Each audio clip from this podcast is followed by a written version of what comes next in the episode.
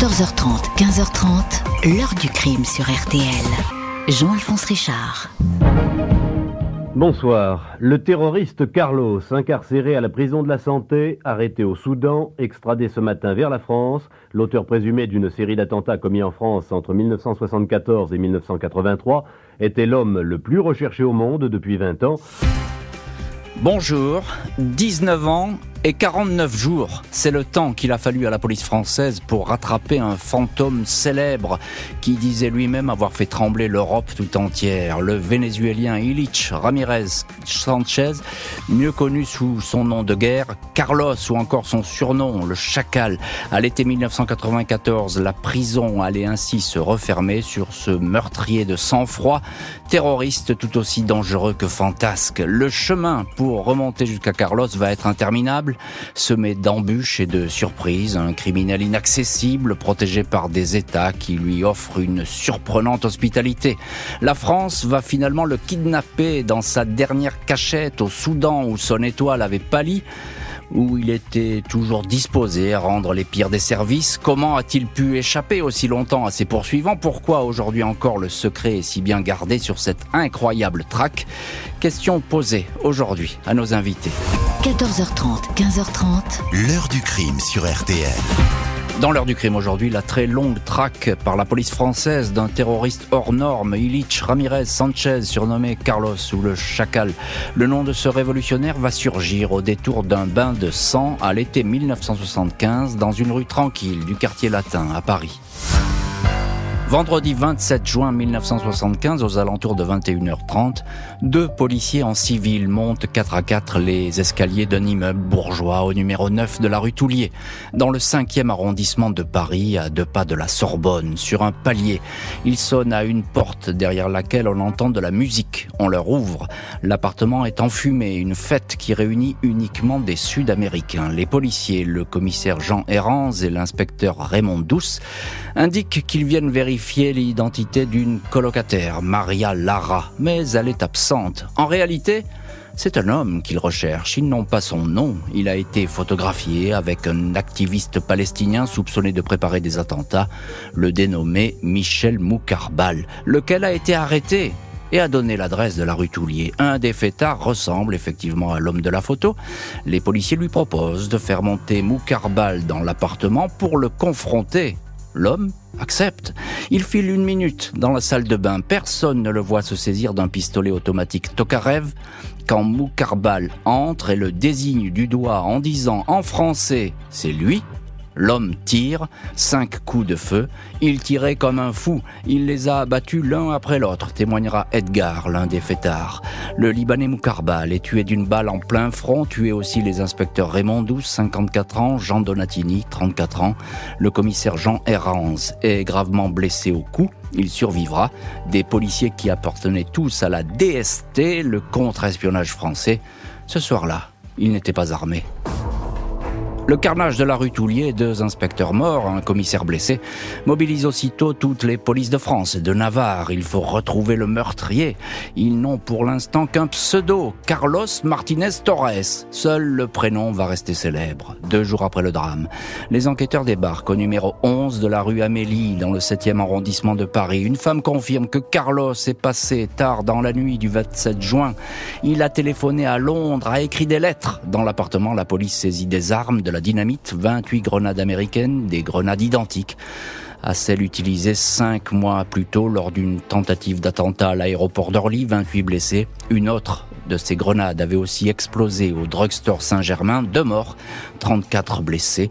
Autant d'actions qui portent désormais la griffe de ce Carlos, identifié sous sa véritable identité par Scotland Yard, Illich Ramirez Sanchez, un Vénézuélien de 26 ans né à Caracas. Rendu célèbre en France avec la rue Toulier, Carlos va continuer à faire parler de lui tout au long de l'année 75. Séquestration de 11 ministres de l'OPEP à Vienne, en Autriche. Trois morts des blessés. À Londres, dans un appartement où il résidait, la police va retrouver un thriller intitulé Le jour du chacal.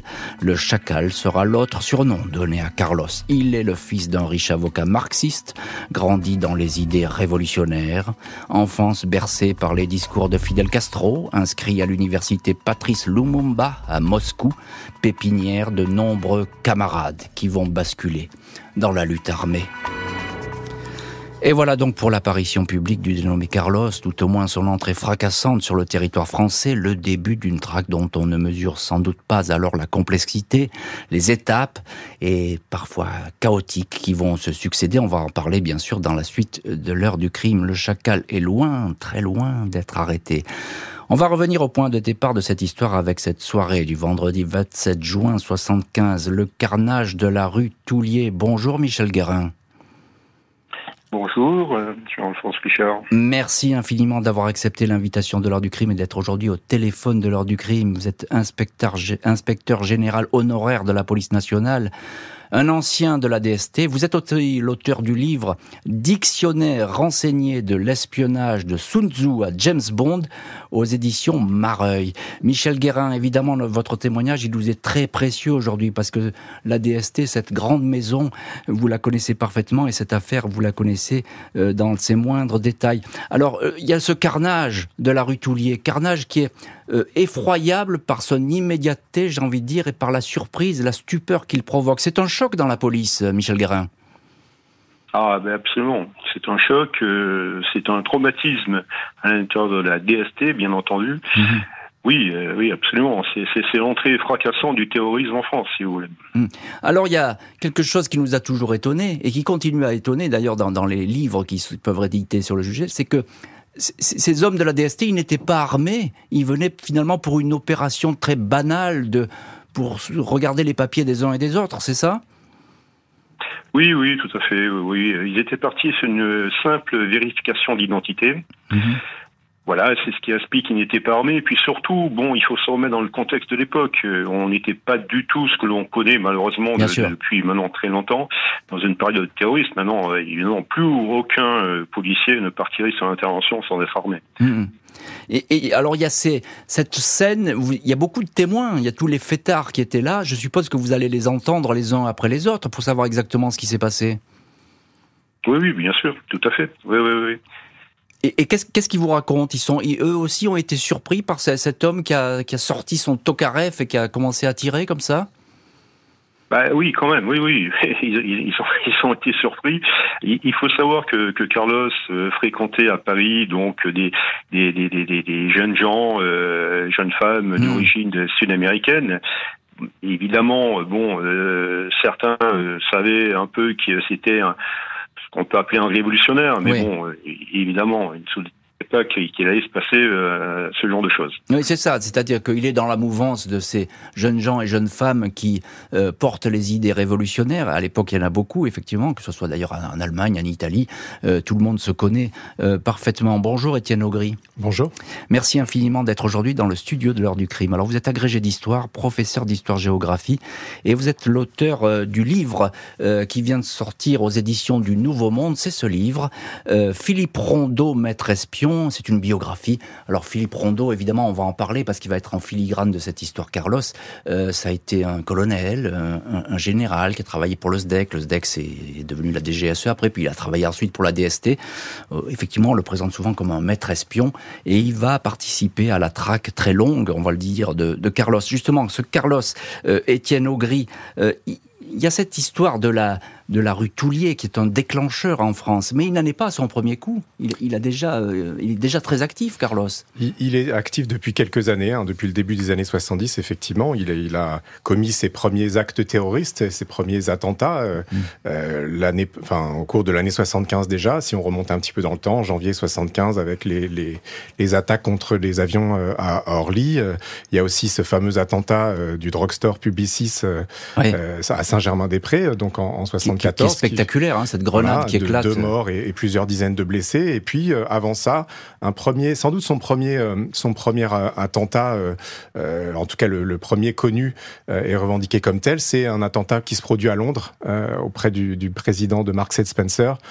donc un attentat raté. Son premier attentat. Il va le rater, il va lui tirer dessus, c'est ça? Il lui tire dessus une balle qui, qui ne va pas tuer. c'est le Lord Sif qui est le, le, la cible.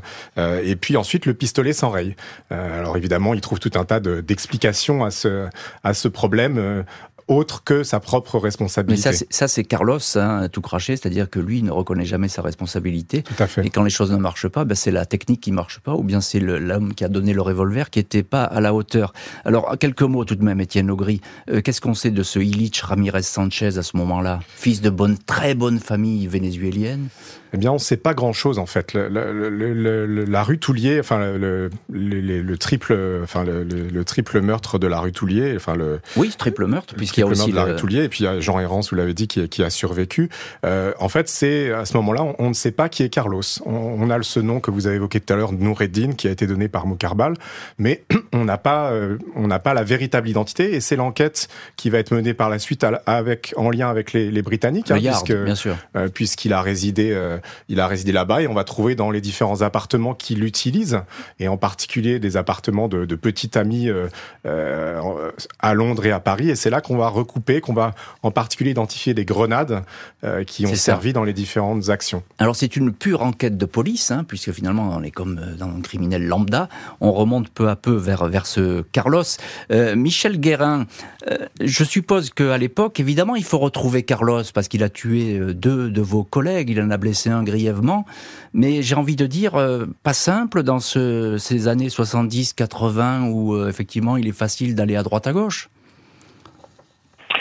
Euh, pas simple, oui. Ben vous savez, dans ces, ces années-là, c'est la montée de, de, de, plusieurs terrorismes, en particulier le terrorisme palestinien, avec des gens euh, qui se trouvent au Moyen-Orient. Mhm. Euh, et il faut jamais oublier que Carlos n'a pas agi en son nom propre, bien entendu. Bien sûr. Mais à l'époque, il appartenait à une organisation qui s'appelait le FPLP-OS, mhm. euh, Front populaire Diversion de la Palestine, organisation spéciale dont le chef était Wadi Haddad, hmm. qui avait fait une scission avec le FPLP de, de Georges Abache, et Carlos était purement et simplement ben, un de ces hommes, voilà, euh, qui avait donc reçu pour mission de, de, commettre, comme on vient de le dire, des attentats en Europe. En tout cas, et Carbal d'ailleurs était le chef de réseau de Carlos. Tout à fait, et, et Carlos a jugé que c'était un traître. Euh, encore un petit mot, euh, il y, a quand même une obsession tout de suite à la DST. Hein. Il faut retrouver Carlos ça fait partie d'une, c'est une cible absolue. Écoutez, je peux, je peux vous assurer que euh, ça a duré euh, pratiquement 20 ans. Hmm. il y a eu 20 ans, la DST n'a jamais baissé les bras. Voilà. La police, les services français ne vont jamais perdre Illich Ramirez Sanchez de vue, un criminel hors d'atteinte. Après le bain de sang de la rue Toulier, Carlos est devenu une cible prioritaire pour les services français, en particulier le SDEC qui deviendra plus tard la DGSE. Nous avions ordre d'abattre Carlos, nous l'avions localisé plusieurs fois dont une à Alger. Nous sommes allés voir, mais nous avons fait chou blanc, dira l'ancien directeur du SDEC, Alexandre de Maranche.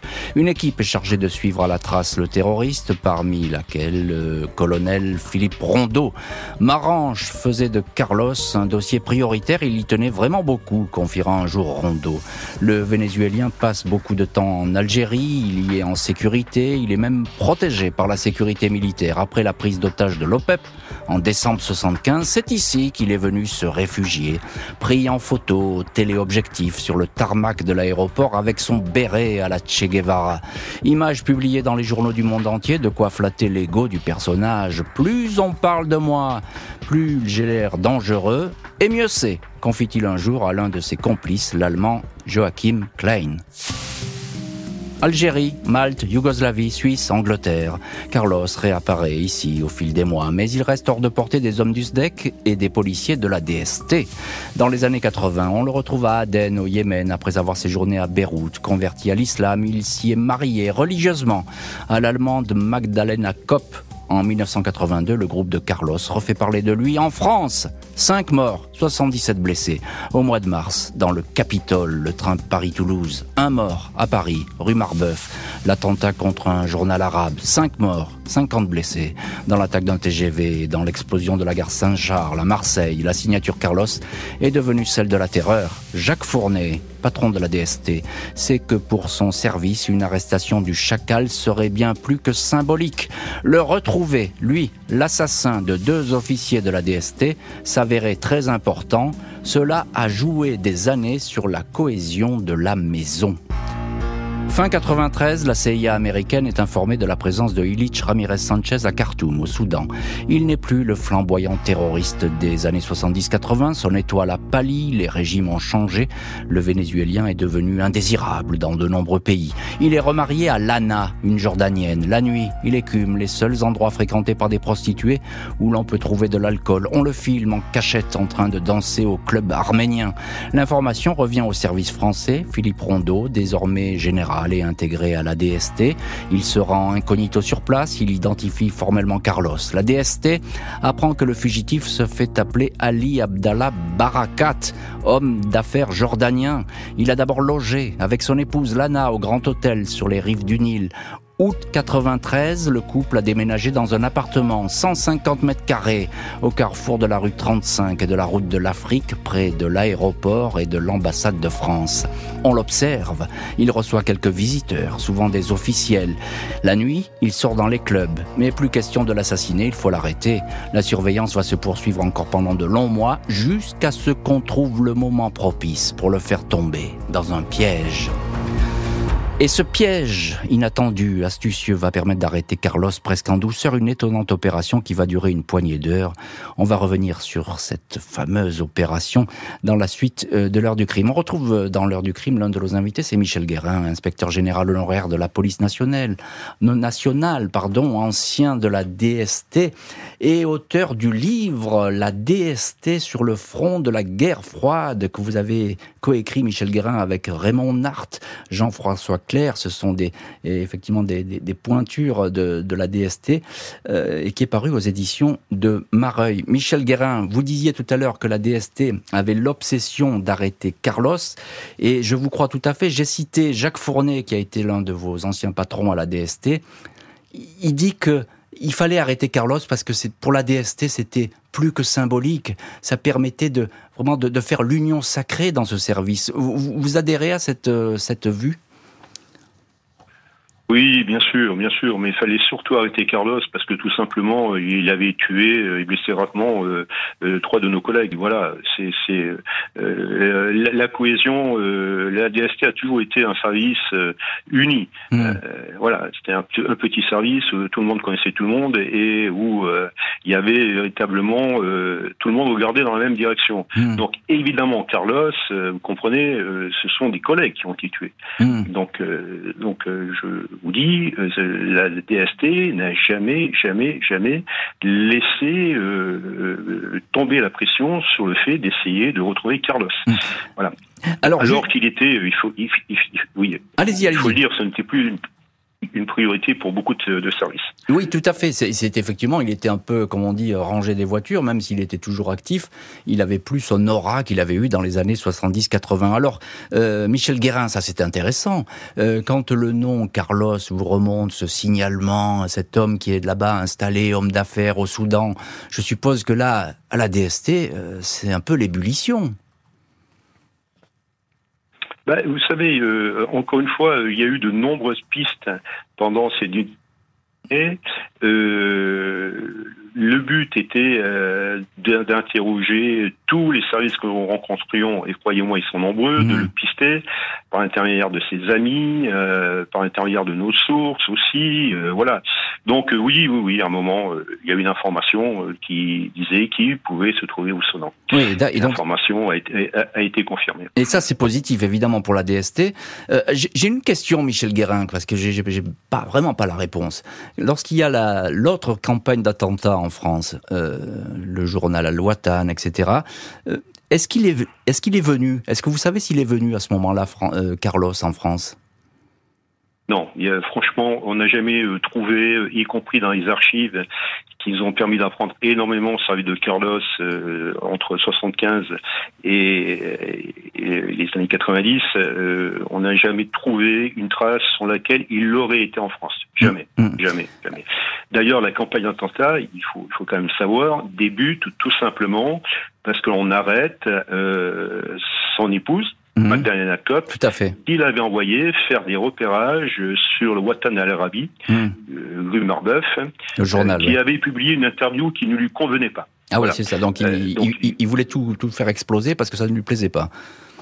Absolument. Mmh. Et, et, et, là, patatrac, euh, ben, euh, sa, sa, femme est arrêtée. Mmh. Voilà. Et donc, à partir de là, il a une dent contre la France. Hein, il exige sa libération. Il écrit au ministre de l'Intérieur de l'époque, Gaston Defer, etc., etc. Et les, les, la campagne d'attentat donc des années 82-83, euh, le Capitole, TGV, mmh. Gare Sercha, le Marbeuf, mmh. euh, découle de, ben voilà, cette, de cette colère qu'il avait ah vis-à-vis de la France. Ah et il est, il est effectivement spécialiste de la colère, Carlos. Euh, Étienne Augry, euh, agrégé d'histoire, professeur d'histoire géo, et auteur du livre Philippe Rondeau, maître espion, biographie qui paraît aux éditions du Nouveau Monde. Alors, Philippe Rondeau, il n'est pas seul hein, dans cette histoire à mener l'enquête, parce que toute la DST est, derrière lui, et avec lui, effectivement, il y a des hommes de la DST qui sont là-bas, euh, à Khartoum, au Soudan. Euh, quelques mots là-dessus, parce que lui, il est en première ligne, Rondeau, parce qu'il le suit depuis longtemps, c'est ça? Alors, il, a cette particularité de l'avoir suivi à l'époque où il était au SDEC. Donc, vous parlez d'Alexandre de Marange qui, qui en a fait un, effectivement un objectif euh, prioritaire et, lui a hérité de cette de cet euh, objectif également. Et puis, euh, à partir de 82, 83 et surtout officiellement 84, il intègre la DST et il fait sien évidemment cette ce, ce dont parlait Michel Guérin, cette cette obsession ou en tout cas cette volonté de de ne rien lâcher. Et donc, c'est c'est c'est dans ce dans ce nouveau rôle quelque part euh, qu'il euh, qu'il avance, qu'il poursuit également cette, cette traque. Hmm. Alors, euh, il va retrouver Carlos effectivement au Soudan, hein, et les gens de l'ADST vont l'identifier. Il n'a plus rien à voir avec le Carlos flamboyant des années 70-80. Je parlais de l'homme au béret sur l'aéroport d'Alger, qui est la, le cliché mythique de Carlos. Plus rien à voir.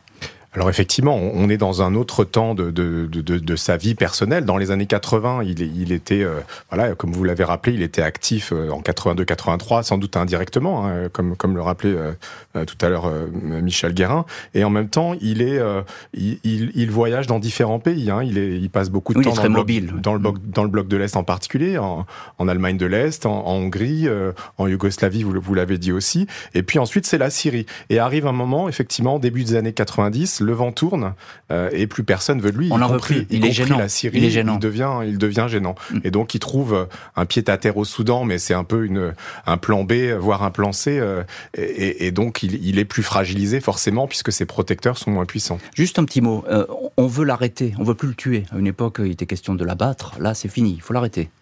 Oui, je pense que le, temps de la justice est venu à ce moment-là et, l'idée, effectivement, est de le confronter à, à ses crimes. Le Vénézuélien est méfiant, protégé, mais il ne se doute de rien. Un rendez-vous médical va tout changer.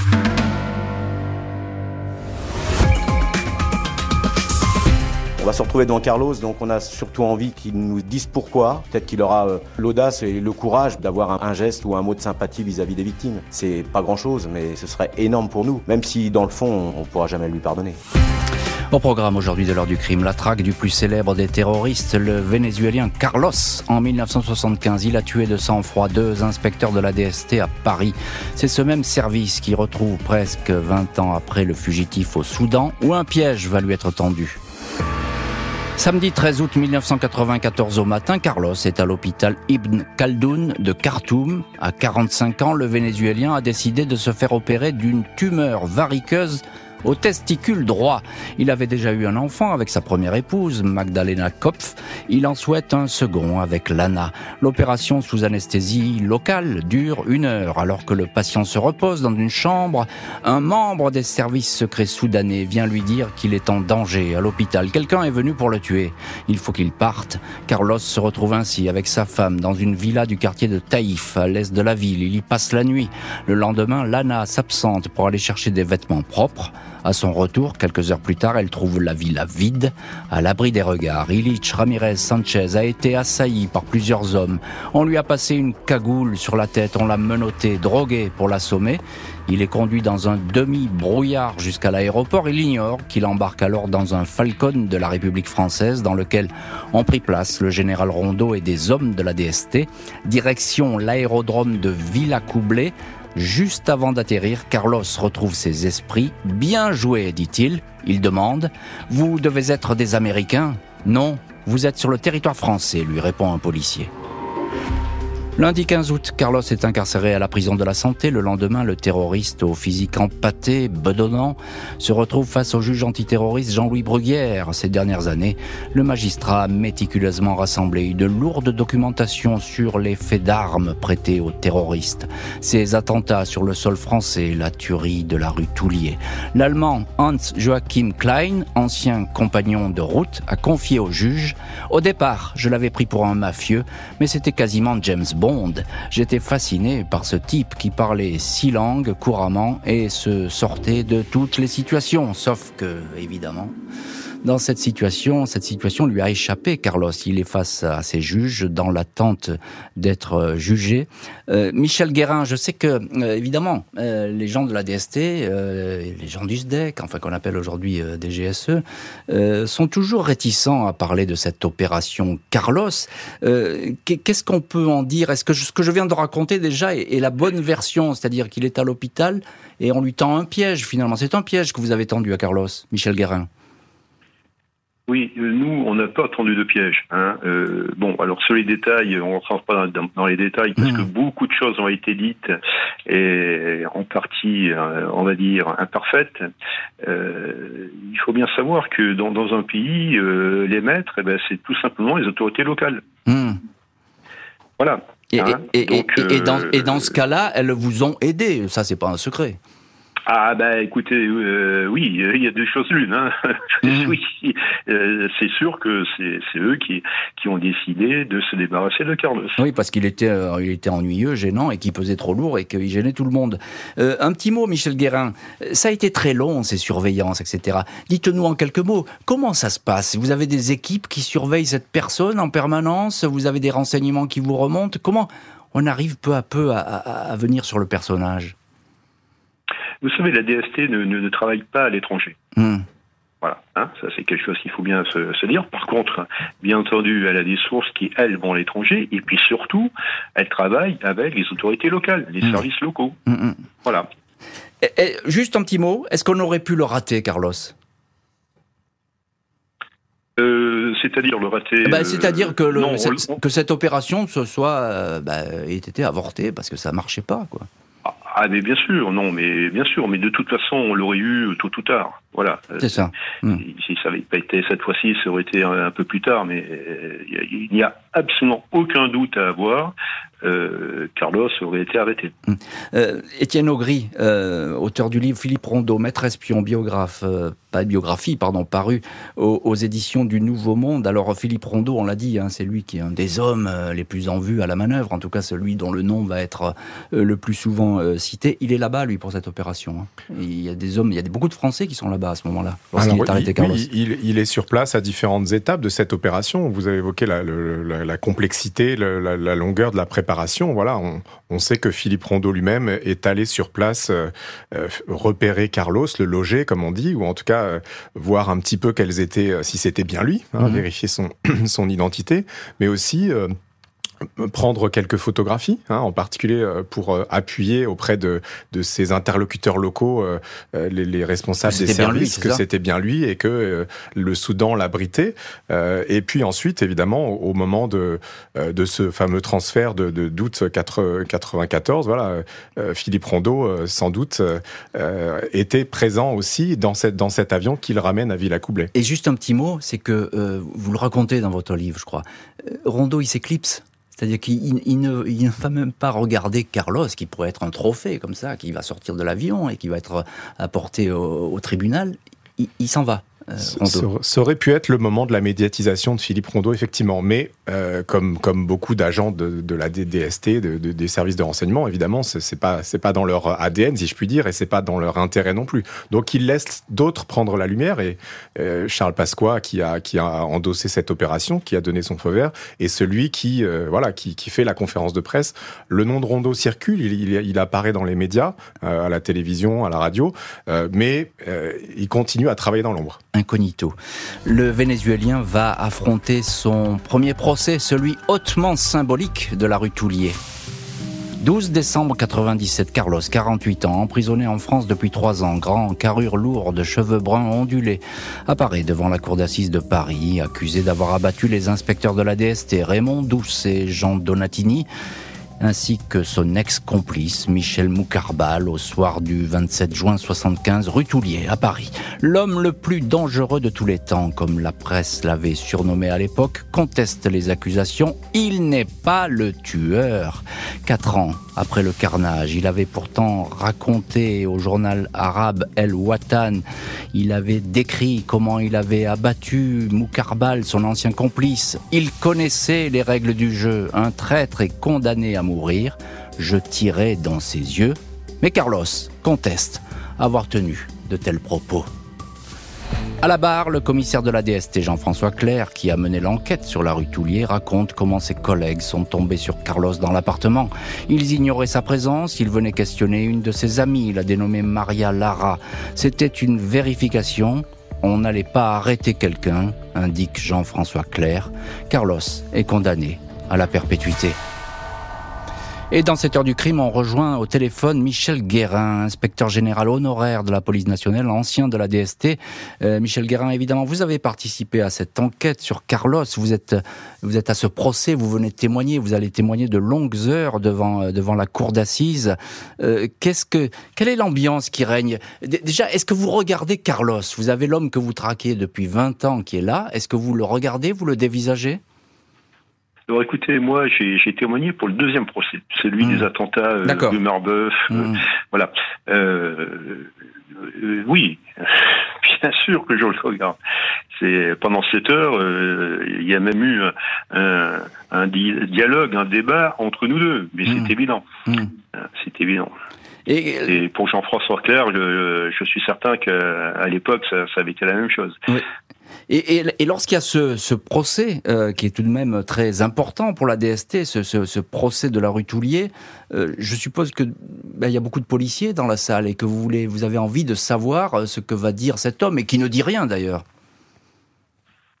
Oui, mais écoutez, vous savez, c'est pas étonnant. Euh, je n'ai jamais vu des rangs criminels avouer. Bon, voilà, ça hmm. fait partie de leur. Et donc, euh, j'allais dire, dans sa logique, bien sûr, il, ne va pas avouer. Mais bon, les, les faits étaient suffisamment établis. Euh, il y avait absolument aucun doute. Hmm. Euh, ça, ça faisait pas de doute, c'est ce que vous nous dites effectivement. Bon, euh, mais lui, il reste sur ses positions. Étienne Augry, d'ailleurs, euh, euh, auteur du livre Philippe Rondeau, Maître espion, biographie qui, est parue aux éditions du Nouveau Monde. Philippe Rondeau, je le rappelle, c'est un des hommes de la DST à l'époque qui a participé à, à l'arrestation de Carlos c'est la première fois qu'il est jugé, Carlos? Il, dit rien finalement. Il est ce que dit euh, Michel Guérin. Il livre pas de détails. Au contraire, il se replie sur lui-même et sur son innocence entre guillemets. Je dirais pas, je dirais pas qu'il se replie sur lui-même. Il est, très volubile, il parle beaucoup, euh, il dit ce qu'il a envie de dire. Il, n'est pas non plus dans la, négation complète de ce qui s'est passé. C'est juste qu'il il a un, une autre perspective sur ces événements. Il essaye de trouver les failles de, euh, aussi euh, de l'accusation. Et euh, on parlait de, de, de l'opération qui a conduit à son arrestation. J'imagine assez bien que la DST n'a pas forcément envie que tout soit déballé en public. On parle quand même aussi d'opérations de, qui, qui, sont, bah, qui sont menées dans la, dans la clandestinité. Donc voilà, il, il perçoit l'enjeu. Ce qui va lui permettre à Carlos, tout au long du procès, il y a, des, il y a beaucoup de, de journées comme ça qui se passent en disant mais ça vous dites pas la vérité hein, quand il s'adresse aux gens de la DST à l'enquête, parce qu'effectivement, il peut pas tout donner les éléments. Il, va d'ailleurs poser une question. Il va dire pourquoi il n'y a pas de témoins euh, Voilà, les, témoins de la soirée, ils sont pas là. Il, réclame les témoins, effectivement. Alors il y a, très peu de, de, témoins à ce premier procès de 97. Je crois qu'il y a une de ses anciennes euh, petites amies, euh, Nidia Tobon, qui, qui était qui a écrit un livre d'ailleurs, et donc ce, le contenu de ce livre est un des éléments qui est retenu contre lui, puisqu'elle fait référence en particulier à un coup de téléphone donné juste après la fusillade de la rue Toulier. Mais il y a très peu de témoins. les documents, les, preuves matérielles, ben, sont sont pas forcément visibles et disponibles là aussi pour des raisons qu'on peut comprendre liées au secret. Donc lui, il demande produisez des pièces, produisez des témoins. Donc il est il est dans une démarche presque de voilà que tout soit déballé. Euh, il a il a plus rien à perdre à ce moment-là. Hein. il, sait qu'il risque il risque la perpétuité. Euh, il utilise le procès pour euh, euh parler de lui, ce qu'il a toujours aimé depuis le début. Voilà, c'est ça, c'est important. Juste un mot là-dessus parce que Carlos c'est le spectacle. Hein, c'est lui la vedette. Euh, il y, a, personne d'autre qui compte, qui soit du mauvais côté d'ailleurs, dans le banc des accusés ou ailleurs, c'est lui qui compte. C'est un spectacle dès, dès, le, dès le, la déclaration liminaire où il donne sa profession, euh, euh, révolutionnaire professionnel. Voilà, il, il, essaye de gagner l'attention du public. Il, il, lève le poing, il, il, a, il interagit avec le public et, il garde un certain contrôle par, par, parfois sur le, sur le déroulé des, du procès. Et juste un petit mot, euh, Rondeau, il est là ou pas? Le maître espion à ce procès Alors on imagine assez bien qu'il qu'il euh, qu'il euh, on connaît pas son visage. Voilà, sans sans euh, se, se mettre en avant parce qu'à l'époque il est dans des nouvelles fonctions aussi. En 97 il est dans un rôle de, de, de coordinateur du, du, renseignement donc il, il, il est plus tout à fait dans la même situation. Le Vénézuélien va encore comparaître trois fois aux assises, à chaque fois la perpétuité. 23 septembre 2021, Ilich Ramirez Sanchez, 71 ans, fait sa dernière apparition dans le box d'une cour d'assises, jugé en appel pour l'attentat du drugstore Saint-Germain en 74. Perpétuité confirmée. Merci beaucoup, répond simplement Carlos, chevelure et moustache blanche, blazer et pochette. Lors des audiences, il s'était dit fier de son parcours révolutionnaire.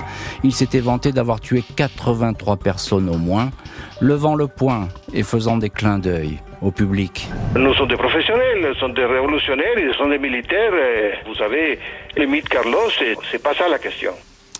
Nous sommes des professionnels, c'est pas ça la question, et c'est un document RTL. On avait eu Carlos euh, au téléphone, euh, Michel Guérin, inspecteur général honoraire de la police nationale et ancien de la DST. Ce dossier, vous le connaissez par cœur, vous l'avez suivi et vous avez enquêté avec vos collègues. Et puis je rappelle votre livre, La DST sur le front de la guerre froide, coécrit avec euh, deux autres policiers de la DST, Raymond Nart et Jean-François Claire, et c'est paru aux éditions de Mareuil. Quand vous entendez la voix de Carlos, Michel Guérin, est-ce que ça vous fait quelque chose ou rien du tout ah, Rien du tout.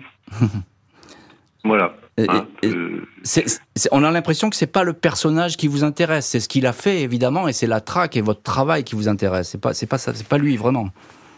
Ben, vous savez, euh, encore une fois, le travail d'un policier, quel, quel, que soit le domaine d'ailleurs, euh, il faut pas mettre d'affect. Si, si, on met de l'affect, c'est fini. Il faut s'en tenir aux faits, etc. Bon, euh, ce, ce garçon est un terroriste euh, et, et, et, parmi les, les plus nocifs qu'il y ait eu, voilà. Donc il, il fallait le, le rechercher, le et le neutraliser, et l'arrêter mmh. et le mmh. remettre devant la justice. Voilà. Après tout le reste, bon, on n'est pas dans, dans le spectacle. C'est de la littérature comme on dit parfois. Euh, tout à fait. Euh, Michel Guérin, tout de même. Alors, euh, il y a cette opération Carlos, elle a duré une vingtaine d'années, c'est pas rien. il y a encore beaucoup de secrets qui sont sur cette opération. Évidemment, on n'a pas tous les documents et on n'a pas non plus la, mémoire de, de, ces événements parce que vous, vous l'avez, vous étiez à l'intérieur, mais il y a plein de choses que vous ne pouvez pas dire.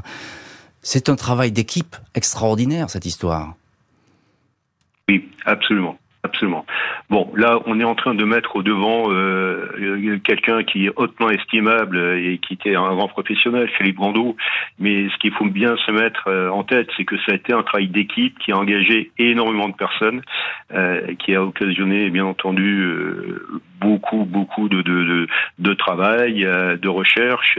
Et véritablement, ça a été du début. Hmm jusqu'à la fin un travail d'équipe. Et d'ailleurs, les hommes se sont succédés aussi hein, euh, euh dans, dans, cette, dans ce travail. Hum, hum, hum. Euh, Étienne Augry, bah vous, vous, publiez un bouquin justement sur Philippe Rondeau, Maître Espion, qui est paru aux, éditions du Nouveau Monde. Euh, je pense que vous êtes d'accord avec Michel Guérin, c'est un travail d'équipe. Alors évidemment, votre bouquin, il est sur Rondeau, mais bon, on ne parle pas que de Rondeau aujourd'hui dans, cette émission. On voit bien que la DST, il y a eu des dizaines d'hommes qui ont participé à cette traque. Bien entendu, et, et, voilà, mon, mon, ouvrage était centré sur Philippe Rondeau, mais c'est une, une, biographie. C'est un travail d'équipe sans, doute. Alors je suis dépendant aussi des, des, des, interlocuteurs qui ont bien souhaité répondre à mes questions. il va de soi que euh, que pour mener une traque sur une durée aussi longue, c'est un travail collectif euh, qui engage différents différents niveaux, du politique euh, au simple policier qui va mener un, un travail d'enquête dans, dans l'ombre. Hum. Alors pour revenir un petit peu à cette traque, Carlos, il va dire, il va il va déposer des plaintes d'ailleurs. Euh, il va accuser Pasqua de l'avoir fait enlever, etc. Il va pas s'arrêter. Il, a toujours été. Euh, il a d'abord rien avoué et il est complètement toujours sur les mêmes rails. Oui, il continue, enfin, quelque part, il est cohérent dans, dans, le récit qu'il offre, c'est-à-dire qu'il se, il s'est présenté comme un combattant, euh, euh, voilà, pour la, pour la Palestine et pour la révolution mondiale. Donc, euh, il est toujours dans cette, dans cette logique-là. Alors, le monde a changé entre temps, mais, mais il continue à insister là-dessus, et d'autant plus qu'effectivement, les circonstances de son arrestation, ben, peu, comme vous l'avez dit, conservent des zones d'ombre, et que l'accusation est celle d'un enlèvement. Je crois que c'est une accusation qui a été reprise par exemple par euh, Chavez, qui était le président du Venezuela en 2009. Euh, donc ça reste une question euh, pour lesquelles on peut émettre des hypothèses, mais qui, qui reste à, à, élucider. Alors sans doute les historiens auront plus tard des, ah documents à leur disposition ah. pour éclaircir tout ça. Alors en France, c'est toujours compliqué d'avoir des documents. Je vous fais pas une leçon. Vous êtes agrégé d'histoire, professeur d'histoire géo. Vous savez comment c'est difficile d'avoir accès aux archives, contrairement aux États-Unis. Mais ça, bon voilà, c'est dommage. Il faudrait que la loi change d'ailleurs, parce que ça serait formidable d'avoir accès à certaines archives. Euh, Michel Guérin, je voudrais euh, terminer cette émission avec vous, Michel Guérin. Vous étiez longtemps à la DST. Euh, vous connaissez bien ce dossier Carlos, évidemment, vous avez enquêté, je l'ai dit plusieurs fois, c'est un travail d'équipe. Est-ce que selon vous, justice a été faite dans cette histoire de la rue Toulier, de vos collègues assassinés?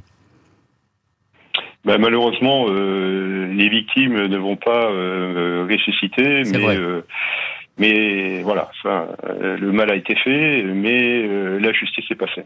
Mmh. Voilà. Donc euh, elle est passée, elle est passée comme vous l'avez dit à plusieurs reprises puisqu'à chaque fois il a été condamné à perpétuité. Donc voilà. Mm. Donc ce qui prouve bien, si vous voulez, que qu'il n'y a pas de doute, hein, puisqu'il y a eu quatre procès différents et quatre condamnations euh, égales. Donc oui, ça veut dire quand même que que le dossier était suffisamment étayé. Et que Les dossiers étaient suffisamment étayés. Et que vous aviez parfaitement travaillé. Merci infiniment, Michel Guérin et Étienne Augry d'avoir été aujourd'hui les invités de l'heure du crime. Merci à l'équipe de l'émission, Justine Vignot, Marie Bossard à la préparation, Boris Pirédu à la réalisation. L'heure du crime, présenté par Jean-Alphonse Richard sur RTL.